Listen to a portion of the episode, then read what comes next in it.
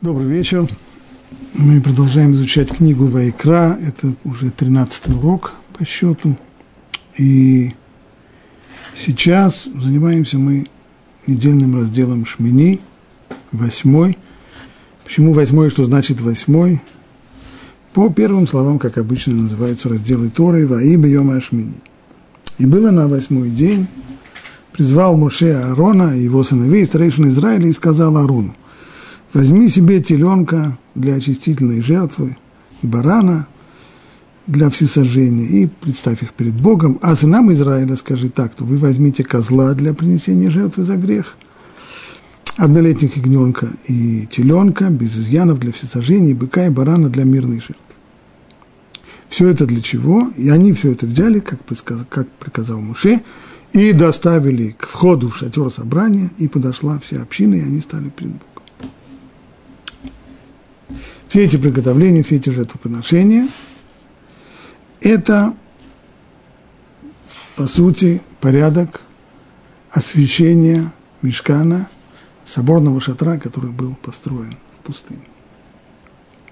И что означает на восьмой день? Это не значит, что это был восьмой день месяца, это как раз был, как Раши пишет, первый день месяца, первый день месяца Нисан. Восьмой день он был после того, как семь дней прошли семь дней посвящения. Шиват Юмей Амилуим. На протяжении этих семи дней Аарон и его сыновья готовились стать куаним, священниками. Они проходили процесс посвящения – Состоял он в том, что они должны были все время сидеть, у, находиться исключительно у входа в соборный шатер, в святом месте, полностью отделенные от всей ежедневной мирской суеты, а сам мешкан, кстати, хотя он каждый из семи дней посвящения он был, и у его, у входа в него сидел Арон и его сыновья, но к концу дня Моше разбирал его и на завтрашний день снова собирал. И так семь дней. Собирал, разбирал, собирал, разбирал, собирал, разбирал. На восьмой день собрал, и уже в этот день он его не разбирал. С этого дня мешкан, соборный шатер должен был уже начать действовать и функционировать как храм. Что значит функционировать как храм? Ну, значит, наверное, там будут жертвоприношения приносить. И жертвоприношение – это только средство, а цель храма другая. Цель храма, цель мешкана, передвижного храма, как объяснил Рамбан в конце книги Шмот, это быть своего рода передвижной горой Синай. На горе Синай еврейский народ дошел до того, что можно определить как цель существования, а именно непосредственный близкий контакт с Богом. Там было откровение, близость с Богом. В результате этого получили заповеди, получили всю Тору, не всю Тору, получили Тору, а еще ряд заповедей были высказаны именно в мешкане, в храме который именно поэтому Рамбан называет его продолжением горы Синай, как э, известно сказали наши мудрецы в, в притче в Бедраше о том, как царь выдал замуж свою дочку, принцессу, найдя ей приличного жениха, ну и после того, как сыграли свадьбу, то жених стал собираться, надо ехать домой вместе с новой женой, сказал ему тогда царь, не отпускать свою дочку с тобой я не могу, потому что выдал ее замуж, что же теперь делать? Ну и расстаться с ней я тоже не в состоянии. Поэтому давай договоримся так. Любое место, в которое вы поедете, где вы не будете жить, вы сделаете маленькую комнатку еще и для меня, а я тоже там буду жить. В этом смысл мешкана, предвижного храма. Всюду и везде, где еврейский народ будет останавливаться в Синайской пустыне, с ним будет мешкан, они будут это разборная конструкция, они будут собирать его на новом месте стоянки, и там будет шхина, там будет как бы присутствовать Всевышний. Это цель. а жертвоприношение – средство для достижения этой цели. И вот так здесь в конце, после того, как объясняются все те жертвоприношения, которые нужно будет принести, их приносит, Аарон приносит свои жертвоприношения, со стороны народа народ приносит свои жертвоприношения, и взяли то, что приказал Муше, значит, каждый из них взял тех животных, которые он приказал, и доставили ко входу в шатер собрания, и подошла вся община, собрался весь, весь народ. И они стали перед Богом и сказал Муше, сделайте то, что повелел Бог, и явится вам слава Божия. Вот сейчас нужно сделать то, о чем было повеление, и тогда, вот тогда-то явится слава Божья. То есть, вот тогда-то и будет шхина.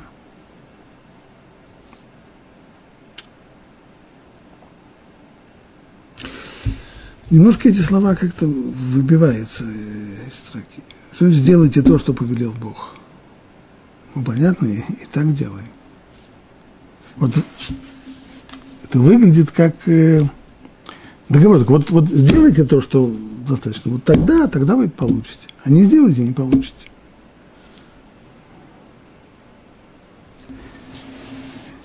В этом была цель всей работы. Раша объясняется так, объясняет так.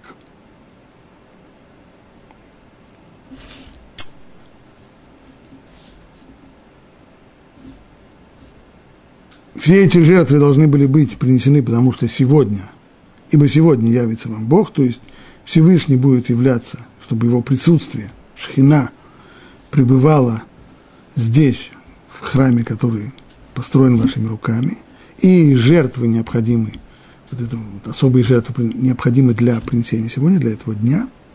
В течение семи дней, продолжает Раши, в течение семи дней посвящения Муше собирал и воздвигал шатер и разбирал его снова и снова каждый день. И, кроме того, совершал в нем служение. Не просто он его собирал, но если, если шатер был собран, то тогда нужно было в нем приносить ежедневные, обычные ежедневные э, жертвоприношения. Кто их приносил? Куаним еще не было. Аарон и его сыновья еще не стали священниками Куаним. Кто же тогда служил в храме? Муше служил. Совершал в ней служение. И что? Храм был, хотя бы на день, к вечеру его разбирали. Жертвоприношения были. А, то есть все средства были уже обеспечены. И есть и храм, и жертвоприношения, все в нем. А результата нет. А шхины нет.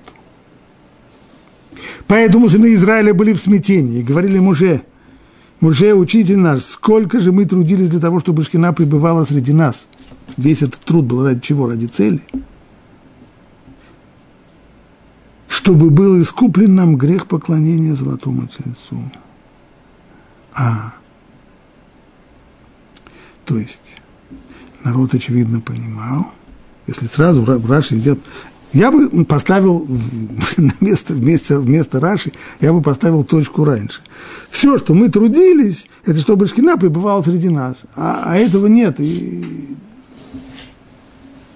Раши ставит там не точку, а запятую. Все, что мы трудились, чтобы Шкина пребывала среди нас, чтобы был искуплен нам грех поклонения золотому тельцу. Если все средства сделаны и обеспечены, и вместе с тем результат не достигается, очевидно, что-то мешает. Так, э, простой вывод. Что ж тогда мешает? Нет сомнения в том, что все сделали верно, все сделали правильно. Мешкан сделали правильно. Жертвы приносятся правильные, все правильно. И не срабатывает. Значит, что-то мешает. Так бывает, когда человек принимает какие-нибудь лекарства, которые ему большой специалист, врач пообещал, что это поможет ему. Он принимает лекарства, а результата нет. Может, лекарства не... Нет, лекарства все тоже. Значит, что-то мешает например, не знаю, ест или пьет что-то, что мешает действию лекарства. Что здесь мешает на фоне, конечно же, совсем недавно совершенный грех золотого тельца. Стало быть, если будет достигнута цель, если шхина будет в храме, тогда будет ясно, что и грех золотого тельца прощен, искуплен. Если этого нет, если все средства существуют, а шхины нет, значит, у нас есть еще проблема, значит, грех золотого тельца мы еще не искупили.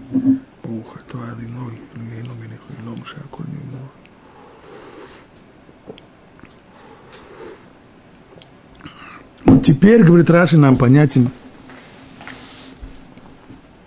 ответ Муши. И сказал Муше, сделайте то, что повелел Бог, и явится вам слава Божия. Вы хотите славы Божией, хотите, что будет. Только нужно сделать то, что вам сказано. А именно, вот эти вот жертвоприношения. Да, но до сих пор жертвоприношения тоже были каждый день. А чем эти жертвоприношения лучше, чем те, которые были до сих пор семь дней? Говорит Раши, мой брат Аарон, он намного достойнее меня. И благодаря его жертвоприношениям и его служению Шхина будет пребывать среди вас, и вот тогда вы узнаете, что Бог его избрал. Снова на фоне есть еще один, всегда одна проблема, с которой Муше, безусловно, знает, чтобы это не выглядело так, что он, делая протекцию своему брату, он назначает его первосвященником. Узнаете, что он узнаете, что это не случайно, что он избран свыше, чем тем, что я приносил жертвоприношение целые семь дней, и эффекта никакого. А он принесет, когда все будет.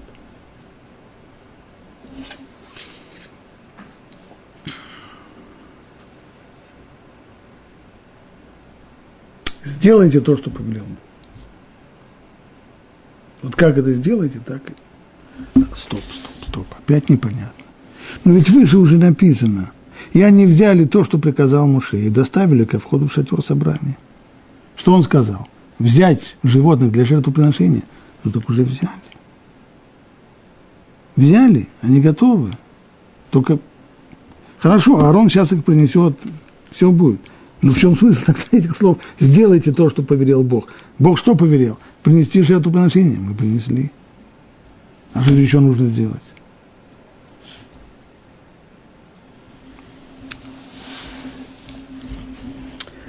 Ханацив. Рабнафтолец Виуда Берлин. В своем комментарии Мек давал.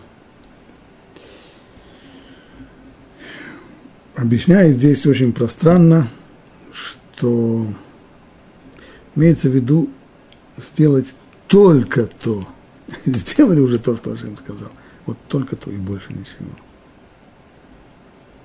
В чем смысл? Анацив, Анацив пишет об этом в нескольких местах. Это его последовательная позиция, которую он озвучивает в ряде мест в своем комментарии. Ну, посмотрим подробно, что он пишет. Все дело в том, что еще в эпоху Муше в Израиле существовали группы людей, культивировавших любовь к Богу, при этом выходя за рамки, отведенные Торы. Подчеркивает, еще в эпоху Муше, то есть э, они существовали и позже. Что он хочет сказать здесь? Что это люди, для которых очень важен был то, что бы назвали сегодня религиозный аспект.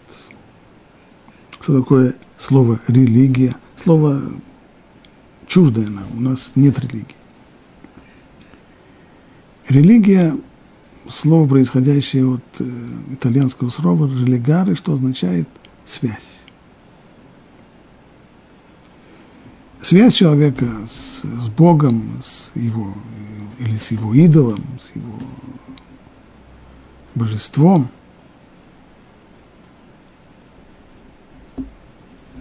в которой главным является переживание и ощущение человека. Желательно на уровне экстаза, если возможно. Нет, хотя бы, хотя бы возбуждение. В этом состоял грех 250 сподвижников Короха. Все они были праведными людьми. Аницеев напоминает здесь то, что написано в э, недельном разделе Корах. Хумаш Бамидбал. Коротко напомню, о чем там речь. Ну, бунт Короха известен. Корах э, начал с того, что утверждал, что назначение старосты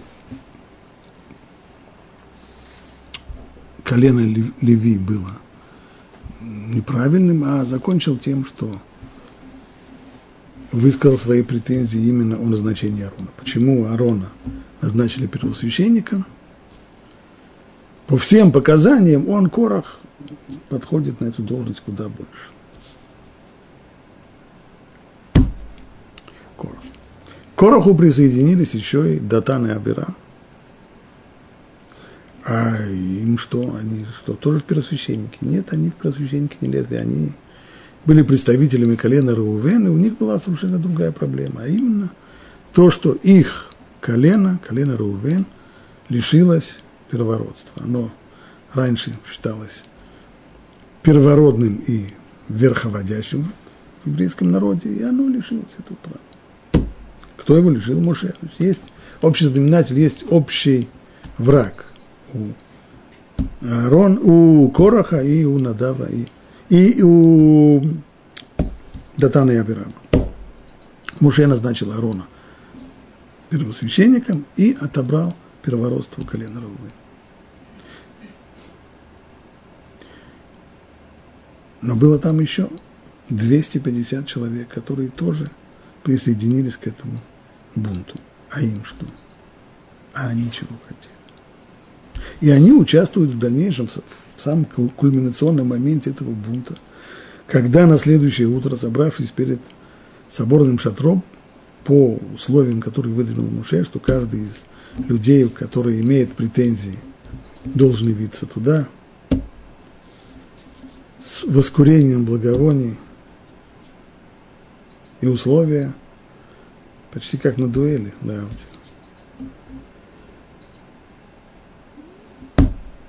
Если этот человек не достоин служения в храме, то тогда это воскурение для него будет смертельным. Если он достоин, он останется жив, но в живых останется только один. Аарон, Корах, еще 250 человек.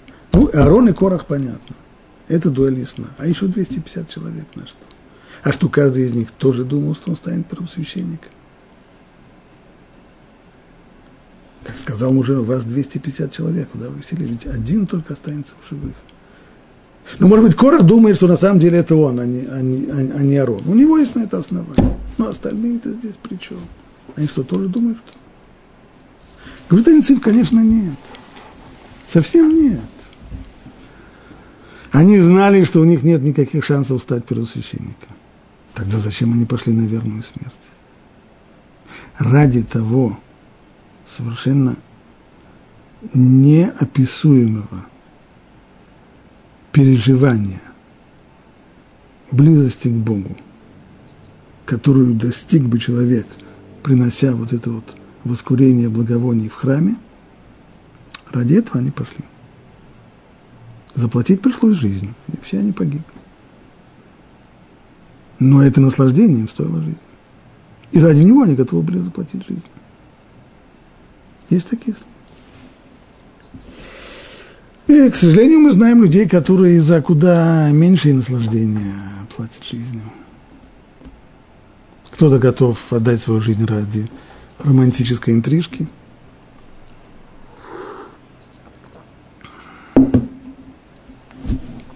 Кто-то готов э, отдать свою жизнь ради самоутверждения того, что он заберется на какой-нибудь самый высокий небоскреб или пройдет по по канату через э, ущелье. Ну, люди жертвуют своей жизнью ради сильных ощущений, это нам хорошо знакомо. Но все эти сильные ощущения, все наслаждения, которые человек способен пережить, ощутить, все они совершенно несопоставимы с наслаждением, которое испытывает человек, находясь вот контакте с Богом. это выходит за рамки всех возможных наслаждений, которые существуют в нашем мире. Это пик. Это выше, чем любой Эверест. Люди знали об этом. Знали, точнее, это не то, что они знали на, на опыте. Опыта такого ни у кого из них не было. Но они верили, что это так. И не ошибались, наверное. Но, по крайней мере, веря в то, что это так, они готовы были заплатить за это своей жизнью. Этих было 250 человек. Правда, это событие произошло позже, когда храм уже, уже стоял. Но если нашлись такие люди, если расцвели такие цветочки на нашей клумбе, то это значит, ростки были еще и раньше. И это то, что пишет здесь Анциф. В этом состоял грех 250 сподвижников Короха. Все они были праведными людьми, но за то, что страстно желали обрести любовь Бога, то есть близость к Богу, совершив воскурение, а это было им известно, что воскурение благовония – это именно тот ритуал, который приводит к этой самой близости. А это, согласно Торы, могли сделать лишь Аарон и его сыновья. Но есть закон. Если так, то пусть все тогда это делают, если это приводит человека к такой духовной высоте, к такой духовной вершине, как приближение к Богу. Пусть тогда все это делают. Нет, а по закону это могут делать только куаним, священники. А кто эти куаним, священники? Арон и его сыновья, а остальные? Остальным нет. Нам же хочется. И поскольку, согласно Торе, могли сделать лишь Арон и его сыновья, а все остальные, не имеющие на это права, заслужили смертную кару. И нашему учителю Муше было известно, что такие семена уже, уже есть семена, и они уже дают ростки, только они еще не раскрылись. Раскроется это через некоторое время, во время бунта Короха. Муше понимал, так или иначе, в сердцах людей гнездится вот это вот беспокойное томление, стремление любой ценой достигнуть высочайшей степени близости к Богу. Здесь начинается серьезная-серьезная проблема, психологическая. Человек, который стремится к духовной жизни. Не просто к сильным ощущениям, не просто к наслаждениям, а действительно наслаждением духовным и очень высоким. Ему хочется этого что-то, чего-то потустороннего. Он уверен, что за пределами всего того ощутимого, что у нас есть вокруг нас, за пределами этого есть удивительный-удивительный мир. Потрясающий, неописуемый. А его тронуть нельзя. А это не для тебя. Как так не для меня? Мне же хочется. А есть закон.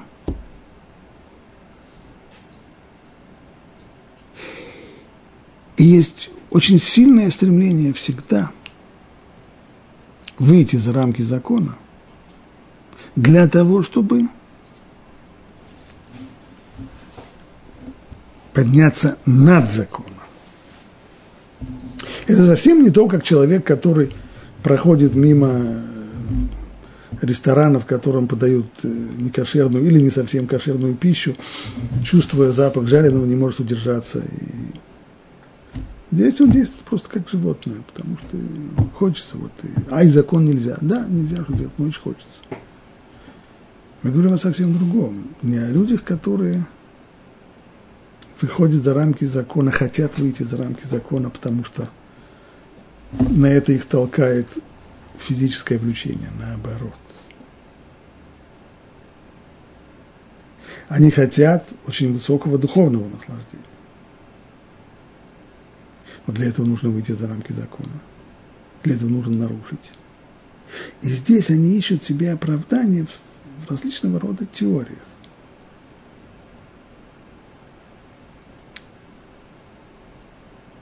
Пример такой теории. Вот рассказывается – я уже перехожу на более современные реалии.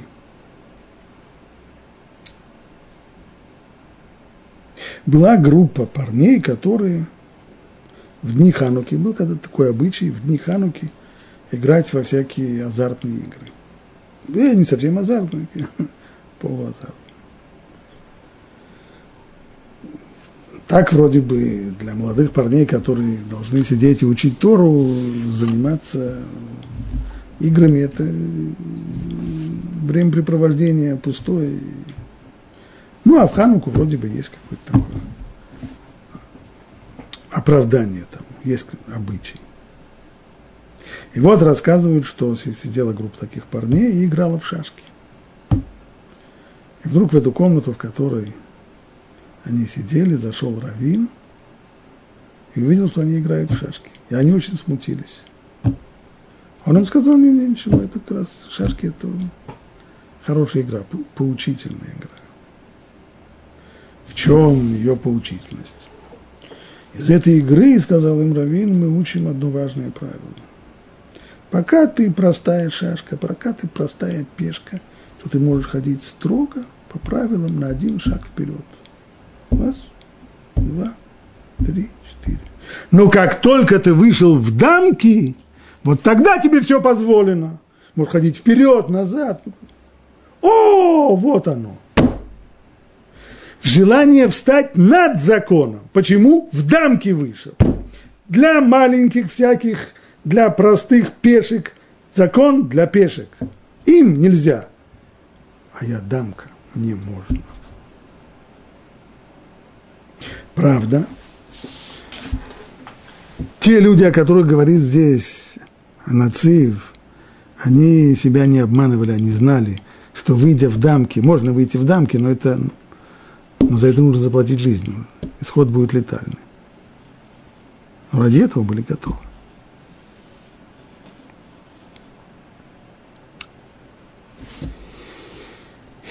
Моше понимал, что в людских сердцах гнездится вот это беспокойное томление, желание прийти в контакт с потусторонним, с, с чем-то потрясающим. Любой, желание любой ценой достигнуть этой высокой степени близости к Богу.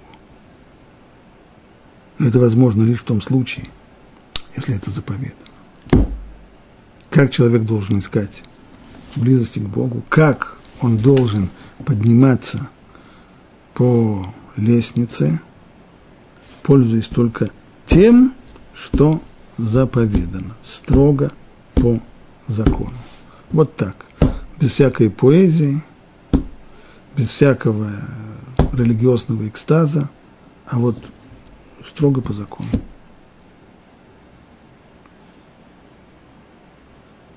Поэтому и сказал Израилю. И он здесь цитирует Мидраш, который говорят наши мудрецы, что Муше сказал им вот эти вот слова, так объясняет Мидраш, сделайте то, что повелел Бог, явится вам слава Божья. Что означает сделать то, что повелел Бог? Вот этот ейцер, вот это вот стремление, вы устраните из ваших сердец.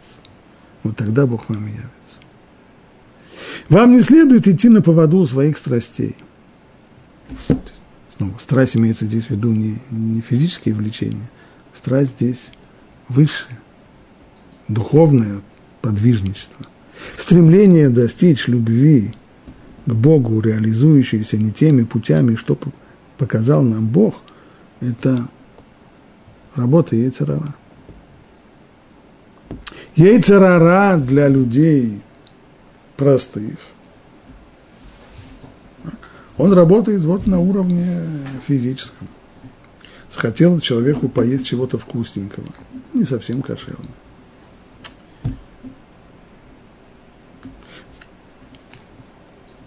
Разгневался человек на кого-то, наговорил ему гадостей. Тоже работа яйца, все понимают. Но вот это вот желание встать над законом для достижения духовной высоты – для того, чтобы стать дамкой. Это тоже работа яйцерара, только на своем уровне. Яйцерара работает абсолютно на всех уровнях. От самых простых уровней для примитивных людей до самых высоких уровней для больших людей. оно способно ввести в заблуждение даже великих людей. А к чему стремиться, на что направлен яйцо? Только на одно. Главное это что? Это the bottom line, как говорят англичане. Самое главное, последняя отсрочка была бы что? Чтобы закон был нарушен. Какими способами и с какими целями, это не важно. Для каждого человека его будут, мотивы будут разные у всех людей – у одного это будут мотивы самые-самые свинские, у другого это будут мотивы самые-самые-самые возвышенные, от которых начинает щипать в носу и, и слезки на, на глаза э, навертываются. Самое главное, чтобы результат был нарушение. Муше объяснил, если вы будете стараться идти путями Торы, тогда все в едином стремлении будете стремиться к общей цели. Это того, что Тора хочет, поэтому и есть закон. Закон – один для всех. И пользуясь этим законом, все вместе идут к общей цели. Что значит пользуясь общим законом? Всевышний сказал, что вот утром вставшие все мужчины должны надеть тфилин и встать на молитву. Все абсолютно. И тфилин у всех одинаковый. Написано там то же самое. И в то же самое время понятно, что в рамках этого закона каждый молится по-своему. Хотя тфилин у всех одни и те же. Но в жестких рамках четкого совершенно закона все в этих рамках одинаковы. Внутри этих рамок есть индивидуальность. Но вот если вы будете искать любви к Богу, не следуя строго путями Торы, а каждый решит, что он уже выбившись в дамки, он может уже искать свои пути, то здесь мы увидим столько творчества. Здесь каждый человек будет придумывать свою Тору, каждый человек будет придумывать свои пути достижения близости к Богу, и пойдет тогда, чем это закончится. Ясно, то у каждого будет свой собственный закон, и народ разделится на отдельные секты, а это противоречит тому, что Всевышний хочет. Мидраш – Здесь Анцив расширяет эту свою мысль и приводит такой мидраж очень известный. Посук говорит так. «Ибо Господь Бог ваш не лицеприятствует и не берет взятки». Вот прям так. Бог не берет взятки. Кажется, не только есть такая страна Белоруссия, в которой чиновники взятки не берут, боятся закон. Оказывается, Всевышний тоже не берет Как, как понять это? Не лицеприятствует, я еще понимаю. Так? Для него все, все абсолютно равны перед законом. Это понятно, естественно. Более того, он не берет взятки. Какую взятку можно ему дать? Какой валюты? Или как там в э, русской классической литературе борзыми щенками разве давать? Как это понять? Некоторые объясняют, что имеется в виду, что Всевышний не берет взятки заповедями. То есть, если человек нарушил какой-то запрет, а, то у него всегда есть желание откупиться, вместо того, чтобы раскаяться и исправлять содеянное. Он надеется откупиться при помощи какой-нибудь мецвы, которую, которую он исполняет. Так, ну, э, начиная от самого примитивного э, примера, когда человек э, ворует деньги и дает сдаку массер, с, с наворованного, или даже, может быть, пятую часть, как праведники дают. Но даже не в таком примитивном виде, когда человек ощущает, есть у него, по крайней мере, ощущение и вера в то, что вот если он, хотя он нарушил такую-то заповедь, но если он исполняет другую заповедь, то это ему зачтется, там баланс, э, дебет с кредитом сравняется, и в балансе будет ноль хотя бы. Вот, э, вот об этом говорит посук, что Всевышний вот такого рода взятки не берет. В Итане даже так, такое объяснение трудно, трудно принять. Почему? Его словами. Ведь по отношению к Всевышнему слово «взятка» не может обозначать ни деньги, ни вещи, или даже изобилие благих поступков, может быть, хорошие поступки, мецвод. Почему? Потому что их вообще нельзя назвать взяткой, ведь все хорошее, что человек может сделать, он обязан совершать, какая же взятка. Что такое взятка? Взятка, если я прихожу к чиновнику и даю ему что-то, что я ему давать не обязан. Но если я плачу налоги, которые я обязан платить, я приду в налоговое управление, в Мацах на сайт, скажу, я э, и скажу чиновнику из на сайт, что я хочу дать ему взятку. Какую взятку? Он поинтересуется. А вот я заплачу подоходный налог, который я должен заплатить. Не взятка. Не взятка, это подоходный налог ты и так должен платить. Взятка – это что-то сверх того, подарок какой-нибудь. То же самое здесь. Мецва, да мецву человек обязан исполнять. Как же можно... Это то, что Всевышний обязывает его сделать. Как же можно относиться к тому, что человек обязан сделать, как к взятке? Что же может быть? Очевидно, взятка здесь – это как раз самопожертвование и близость, приобщенность, о чем сказано в Таилим. Дякар бейне Ашем, амафтал и хасидав дорога в глазах Бога смерть его праведников, его благочестивых. То есть стремление людей максимально приблизиться и вплоть до самоотречения, до отказа от своего «я». Иными словами, когда человек именно делает то, что он не обязан делать по закону, когда он принимает на себя определенные обязанности, хочет сделать то, что он совсем не обязан сделать, для того, чтобы подняться духовно. И ради этого он идет на самоотверженность. От самоотверженности в том, что человек отказывает себе в чем-то, это тоже самоотверженность. И до полного самоотречения, или как в случае с этими двумя стами пятьюдесятью союзниками Короха, которые пошли на то, что отдали свою жизнь ради этого, вот таких взяток Всевышний берет. Вот об этом речь идет. Если, почему же он их не берет?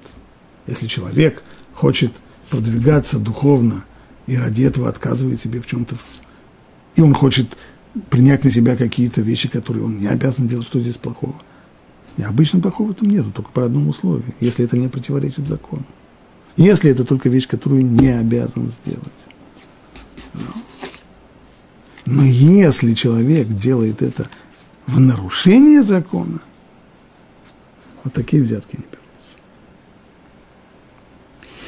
Если это благочестие не согласуется с законами Торы, оно не принимается и влечет за собой наказание, о котором мы и говорили, объясняя грех тех самых 250 человек, сообщников Короха. В этом контексте, вот эта вот фраза, которую говорит Тора, что Всевышний не берет взятки – означает, что человек иногда готов даже пожертвовать жизнью только ради духовной высоты, ради любви Бога, сделав то, что ему не было заповедано. Уж нет больше взятки, чем это. Это действительно взятка. Соответственно, Муше в подходящий момент постарался указать человеку верный путь. Что он сказал? Только то, сделайте то, что повелел Бог. Пожалуйста, никакого религиозного экстаза, чтобы сейчас не было никаких... Э, сейчас самый кульминационный момент. Сейчас действительно должны достигнуть откровения Бога. Как на Синае даже больше. Почему даже больше? Казалось бы, на Синае было больше всего. Нет, мудрецы говорят, бьем хутанато, бьем симхат либо. В день его свадьбы и в день радости его сердца. Что это значит? Говорят мудрецы. В день его свадьбы это день дарования Торы на горе Синай. Это было как свадьба. Еврейский народ с одной стороны, как невеста, Всевышний с другой стороны. Нависшая гора Синай, как хупа. Ну и, а после этого есть еще другой день. Убьем Симхат Либо. И в день радости его сердца. А это что за день? А это день построения, когда был построен и освящен мешкам. А что, в день свадьбы нет радости? День свадьбы отдельно, день радости отдельно. Объясняют мудрецы, нет, свадьба – это, конечно, замечательная вещь. Но в день свадьбы столько всякой мороки, столько всякой... Пока начинается этот день, пока, пока приведут в надлежащий вид и все, и все свадебные костюмы, и свадебные платья, и все, и все, все прически, и раскрашивание невесты, и, и, и позаботиться о том, чтобы были цветы, и фотограф, и, и, и чтобы оркестр глупостей не делал.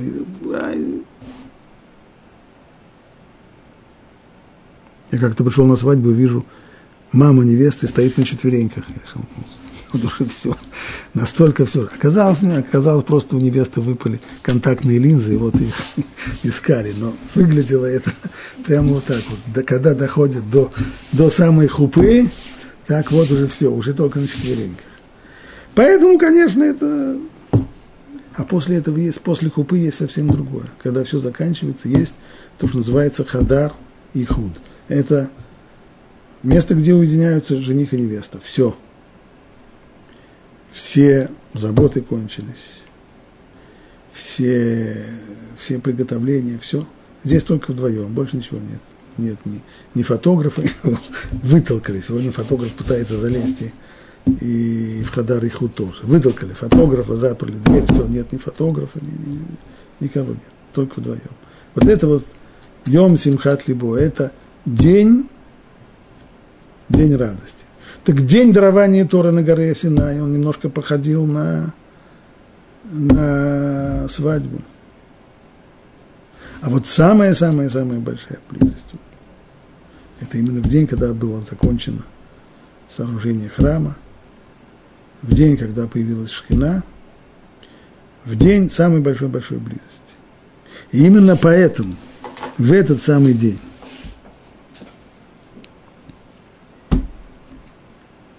в этот самый день Мушей предупреждает. В, самый, в этот самый подходящий момент. Сделайте только то, что повелел Бог. И больше ничего. Не делай других вещей. И тогда явится вам слава Господь. Лишь так, а не иначе, не в соответствии с личным выбором человека, не в соответствии с его эмоциями, не в соответствии с его возбуждениями и восторгами, а строго по закону. Таково наше понимание интерпретации этого примечательного стиха, которое изложено нашими мудрецами благословенной памяти, сборники Медрашей Сифра. Думаю, найдутся люди, у которых это пространное объяснение не сильно вызовет разочарование или раздражение, но такова Тора. Пришло время все-таки задать еще один вопрос. Мы все время говорим близость, шкина, и явится, как там было сказано, сделайте то, что повелел Бог, и явится вам слава Божья. А что это такое слава Божья? Явится. А как она явится? А что это такое? Поскольку, точнее, уточним вопрос, речь идет о каком-то объективном явлении, не знаю, появится какая-нибудь радуга на небе с, э, в виде не знаю чего. Или речь идет о внутреннем ощущении человека, о переживании. Если это внутреннее ощущение переживания, то объяснить, что это невозможно. Переживание невозможно объяснить. Есть известная такая притча. Как-то один, один король во время военных действий оказался в по ошибке в, в тылу врага и должен был э, скрываться. скрывался где-то, в на сеновале или еще где-то, и прямо рядом ходили вражеские солдаты, чуть он был. Когда, наконец, ему уже удалось э, выбраться оттуда и спастись, то в момент э, хорошего расположения духа кто-то из его приближенных спросил, Ваше Величество, а как там было в стогу сена, когда рядом ходили неприятельские солдаты? Страшно. Царь вдруг заорал, взбеленился. Что ж ты? Как ты смеешь так говорить? И приказал тут же повесить его. Поволокли приближенного, надели ему петлю на шею. Царь подошел к нему. Говорит, вот понял, а теперь снимите петлю. Страшно было? Страшно. Вот так не было там Зачем царь это устроил? Потому что невозможно объяснить, как было, как было страшно, когда рядом ходили неприятельские солдаты. Объяснить это невозможно. Но можно попытаться сделать человеку условия, в которых он переживет то же самое. Или, и то, опять же, то же самое, это никогда не будет то же самое, хотя бы близко к этому. Хочешь знать, что такое страх, объяснить, что такое страх, я не могу.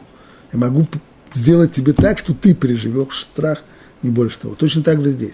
Если шхина, если слава Божья, это ощущение человека, который ощущает близость к Богу, то объяснить, что это такое невозможно.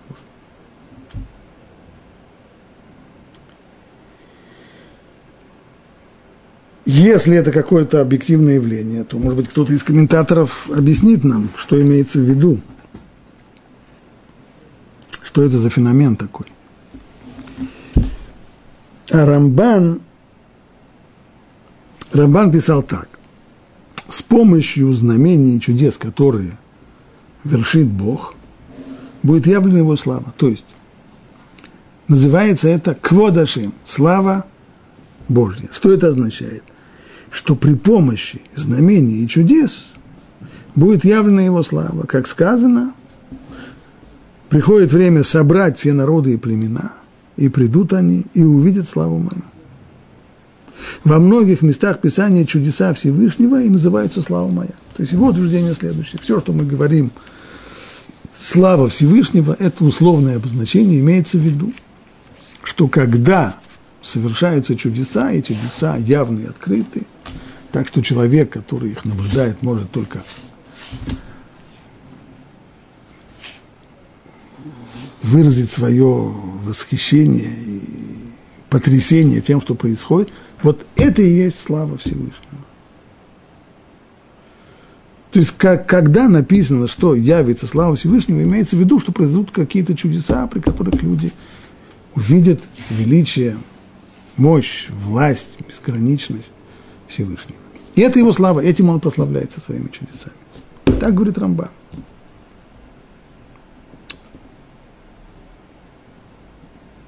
Чуть раньше него Раби Авраам, сын Рамбама, писал следующее, что вот это слово «ковод», то есть слава Всевышнего, оно имеет три значения, совершенно разных. И если у нас есть какие-то непонимания, это обычно из-за того, что мы путаем, так часто бывает, что одним и тем же словом, одним и тем же термином называются совершенно разные-разные вещи. Так и здесь. Первое имеется в виду, это суть самого Творца. Так написано в Торе. Всевышний, э, Муше просил Всевышнего после прощения греха золотого тельца, арейни на эт кводеха. Покажи мне свою славу. Покажи мне свою славу. Это не то, что написал Рамбан. Устрой мне парочку-тройку чудес, я хочу увидеть какие-нибудь чудеса. Не-не-не, имеется там совсем в виду. Ну, там видно из контекста, что имеется в виду совсем-совсем-совсем другое. Там имеется в виду, что Муше хотел познать суть самого Всевышнего, его действительность. На что Всевышний ответил ему, это невозможно. Кило ир ани адам бахай. Не может человек увидеть меня, не может человек познать меня, будучи живым. Что да, можно познать? Можно познать проявление Всевышнего. Можно познать его качество, которое он проявляет в этом мире. Проявление да, а что стоит за этими проявлениями? Не знаем и никогда не знаем. Он – трансцендентен, он непостижим. Но Муше хотел это увидеть, хотел это познать, ему объяснили, что это нельзя. И он пользуется там арени на квудеха. Стало быть, первое самое значение слова «ковод», слава Всевышнего имеется в виду, имеется в виду э, суть Всевышнего. Второе – это явление, сотворенный божественный свет – как сказано, и вот слава Всевышнего, слава Божья явилась в облаке. И в ряде случаев действительно в Торе есть подобного рода фразы, что явление славы Всевышнего сопровождается, слава является в облаке. Ну, понятно, что речь здесь не идет ни, ни о чудесах, о которых говорит, говорил раньше Рамбан, ни о сути Всевышнего. Если что-то является в облаке, то это просто какое-то физическое явление. Что может являться в облаке? Говорит Раби Авраам, сын, Рам, сын Рамбама, имеется в виду какой-то свет, такой особый-особый свет, который является на фоне облака, скажем так.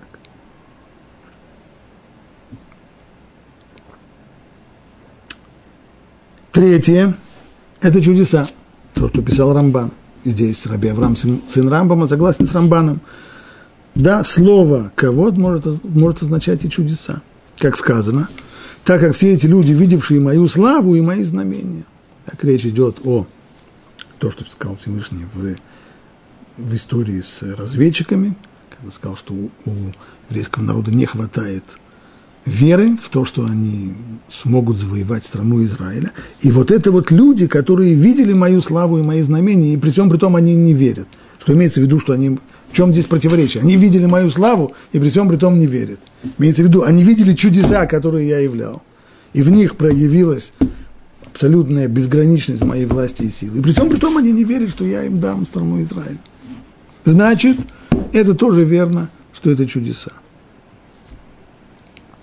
И в этом стихе значение словосочетания «мои знамения» идентично «моя слова, моя слава». Значит, что же имеется в виду? Итак, говорит Раби Авраам, сын Рамбама, что есть три значения слова «кводашем». Слава Всевышнего. Либо речь идет о нем самом, либо о его действительности, либо речь идет о чудесах, либо речь идет о каком-то вот таком физическом явлении света на фоне облака. А что же имелось в виду здесь, когда сказано, и сказал Муше, сделайте то, что повелел Бог, и явится вам слава Божья. Что будет здесь из этих трех значений? Пишет Рашбам в своем комментарии к этому месту. Ибо сегодня Бог явится вам и не спошлет огонь с небес, чтобы сжечь жертвоприношение. И дальше он пишет, и явилась слава Божья всему народу, что это значит? Вышел огонь от Бога, и святая святых, и сжег на жертвеннике все, все жертвоприношения. То есть, по мнению Рашбама, Бепшат, так, имеется в виду то, что писал Рамбан, а именно будет здесь чудо. Какое чудо? Вдруг люди положат мясо жертвы на жертвенник, и вдруг с небес сойдет огонь в виде, не знаю, молнии или еще чего-нибудь, и примет эти жертвоприношения. То есть произойдет вот такое вот чудо возгорания с небес. Это Рожба. А Ницив говорит, что означает «и явилась слава Божья в облаке», как во всех других случаях. То есть из этих трех значений, о которых писал Раби Авраам бен Арамбам, два упомянуты здесь в словах комментариев. Что же будет? Во-первых, произойдет вот это вот чудо явное, когда люди увидят, как огонь с небес пожирает принимает, пожирает эти самые жертвоприношения, и будет еще и вот явление того самого облака. Все это должно было произойти при одном условии, мы сказали, что будет точно-точно соблюден закон, что мешкан будет построен точно так, как Всевышний повелел, и до сантиметра, и до миллиметра все будет выверено и жертвоприношения будут выбраны те, что нужно, и их принесут правильные люди, те, которые для этого выбраны, и они наденут те, те одежды, те одеяния, которые они должны одевать. И вот тогда, когда все это будет соблюдено, и во главе этого должен стоять Аарон, тот человек, который оказался центральным в истории с золотым тельцом, если он будет совершать весь этот ритуал, все это действие, то именно тогда и достигнута будет цель, появится слава Всевышнего. Именно так, а не иначе.